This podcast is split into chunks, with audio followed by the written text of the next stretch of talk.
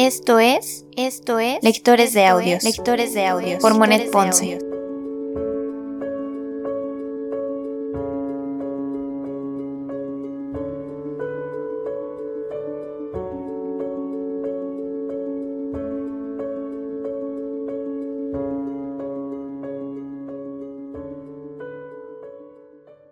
Lectores de Audios Podcast únicamente narra las historias dentro de este libro. En ningún momento hacemos alusión a ser los creadores originales de las obras que en él se encuentran. Lectores de Audios presenta El extraño caso del Dr. Jekyll y Mr. Hyde. Y Mr. Hyde.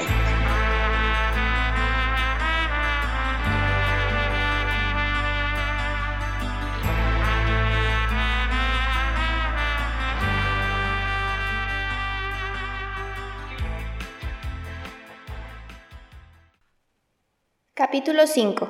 La carta de Mr. Hyde.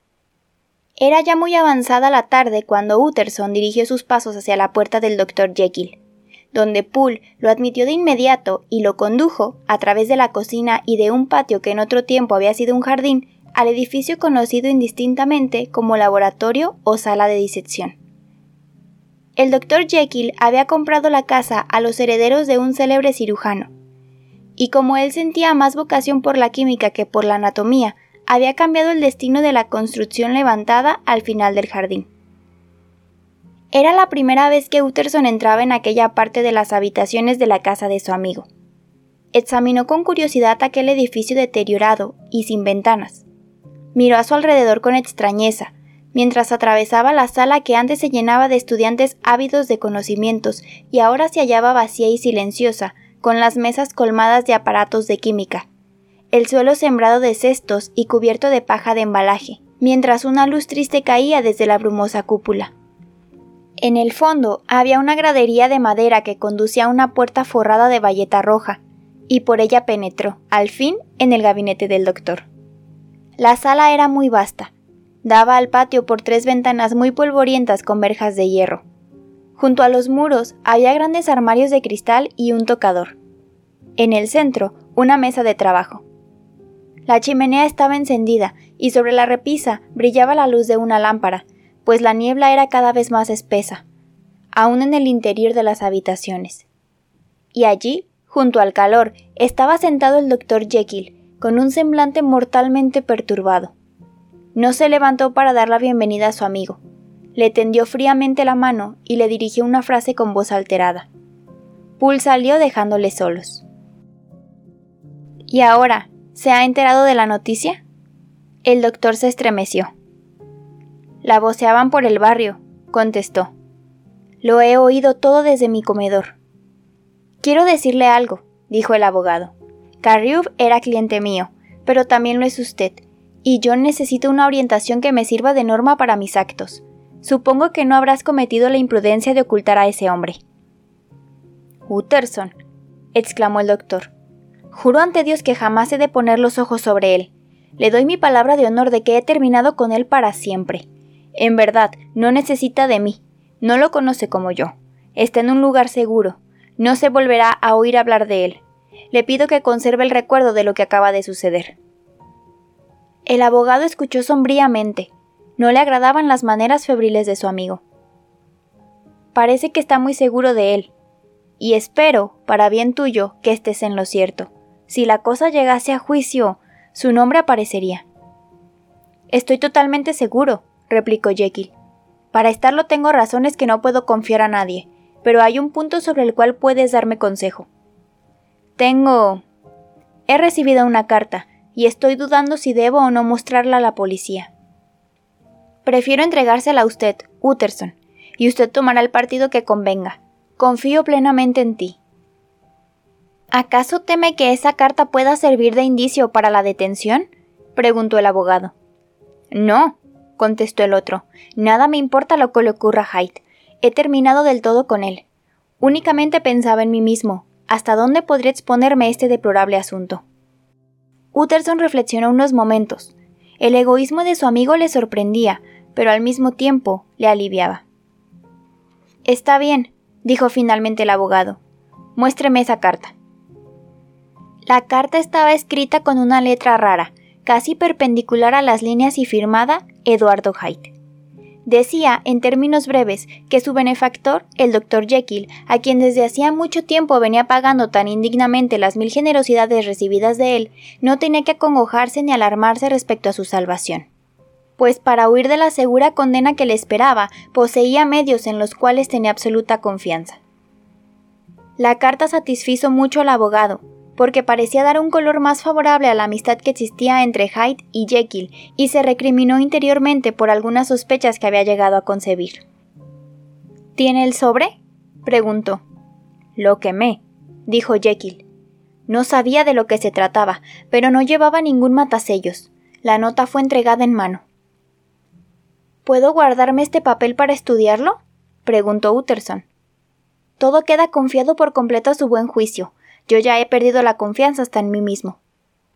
Está bien, estudiaré el caso, replicó el abogado. Y ahora una pregunta más.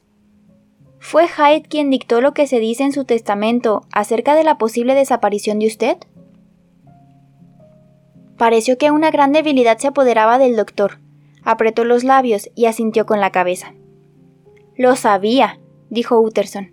El asesinato de usted era cosa resuelta, y si ha escapado usted ha sido por un milagro.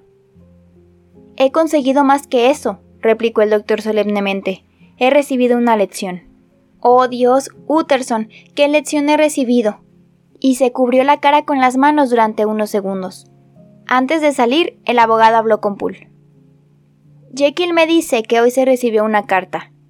¿Qué tipo tenía el mensajero? Pero Poole fue categórico en el sentido de que no había llegado nada aparte del correo. Y, por lo demás, solo circulares, añadió. Ante aquellas afirmaciones, Utterson volvió a experimentar sus antiguos temores. La carta había llegado por la puerta del laboratorio. Quizá había sido escrita en el mismo gabinete donde él estuvo con Jekyll. De ser así, había que juzgarla de otro modo, y tenía que manejarse con la mayor precaución. Entretanto, los vendedores de periódicos gritaban hasta enronquecer. Edición especial, con el horrible asesinato de un miembro del Parlamento. Aquello era la oración fúnebre de un amigo y cliente, y no podía eludir un cierto temor de que el buen nombre de otro amigo se viera arrastrado por el remolino del escándalo. De otros modos, era una determinación difícil la que tenía que tomar, y aunque generalmente acostumbraba a fiarse de su propio entendimiento, comenzó a sentir la necesidad de pedir consejo a algún otro, si no directa, por lo menos indirectamente. Utterson llegó a su casa, y poco después ocupaba su sitio habitual cerca de la chimenea. Su secretario principal, Mr. Guest, se encontraba al otro lado, y entre ambos, a una distancia bien calculada del fuego, una botella de vino añejo especial que durante largo tiempo había reposado al abrigo del sol en el sótano de la casa. La niebla tendía su ala sobre la ciudad, y los reverberos brillaban como rubíes en la atmósfera saturada de vapores.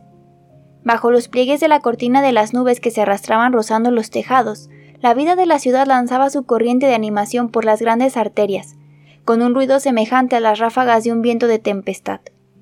El resplandor del fuego alegraba la habitación. En la botella, los ácidos se habían dulcificado hacía mucho tiempo, el rojo púrpura había perdido su crudeza con la vejez, como las vidrieras de colores se hacen más ricas de tonos con los años, y el esplendor de las cálidas tardes otoñales en las laderas soleadas de los viñedos estaba allí esperando para que se le dejase libre y disipar las brumas de Londres. Poco a poco, el abogado se fue volviendo más expansivo. No había hombre para quien tuviese menos secretos que para el señor Guest, y hasta creía haberle confiado demasiados. Guest era un empleado que llevaba largos años de servicio al lado de Utterson. Conocía a Poole. Difícilmente ignoraría la familiaridad que tenía Hyde en la casa de Jekyll. Convenía, pues, que viese la carta, ya que la carta era tal vez la clave del misterio. Guest no extrañaría la consulta y le halagaría en extremo, considerándola, por otra parte, como cosa muy natural, por ser un hombre entregado con pasión a la grafología.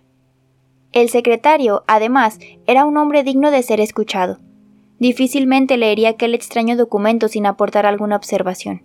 Y por ese comentario, Mr. Utterson podría guiar sus pasos ulteriores. El caso de Sir Danvers es realmente lamentable, dijo Utterson, para iniciar la plática. Es verdad, ha causado indignación general, continuó Guest. No hay duda de que ese hombre estaba loco. Me gustaría saber su opinión sobre eso, contestó Utterson, pues justamente poseo un documento firmado por ese individuo. Lo que hablamos debe quedar entre nosotros, ya que aún no he resuelto definitivamente el partido que debo tomar. De todos modos, se trata de un asunto demasiado escabroso. Aquí tiene el papel, que parece hecho a propósito para que usted ensaye sus facultades. Lo llamaremos autógrafo del asesino. Los ojos de Guest se iluminaron y se puso de inmediato a estudiar aquello con gran concentración. Este hombre, dijo, no tiene nada de loco, en absoluto. En cambio, su letra es de lo más extraño que he visto. Y por lo visto quien la ha escrito es también muy raro, añadió el abogado. Precisamente en aquel mismo instante entró el sirviente con una carta. ¿Es del doctor Jekyll? preguntó el secretario. Creí reconocer la letra. ¿No será algo privado, Mr. Utterson? No, es una invitación a comer. ¿Por qué me lo pregunta? ¿Desea ver esta carta? Solo un momento, muchas gracias. Y el pasante puso las dos hojas una al lado de otra y examinó cuidadosamente su contenido. Es un autógrafo muy interesante. Se sucedió una pausa, durante la cual tuvo lugar una lucha en el ánimo de Mr. Utterson, que de repente preguntó al pasante. Guest, ¿por qué ha comparado estos documentos? Bien, señor, replicó el secretario. Es que hay un parecido bastante singular. Las dos formas de escribir son idénticas en muchos puntos, solo la inclinación es distinta. Eso resulta muy curioso, dijo Utterson. Como dice usted, es bastante curioso, admitió Guest. No pienso hablar a nadie de esta carta, ¿me entiende? dijo el abogado. Sí, señor, comprendo perfectamente. Pero no bien quedó solo Mr. Utterson, llevó la carta a su caja secreta. ¿Cómo? pensó. Enrique Jekyll haciendo una falsificación por un asesino. Y sintió que la sangre se le lava en las venas.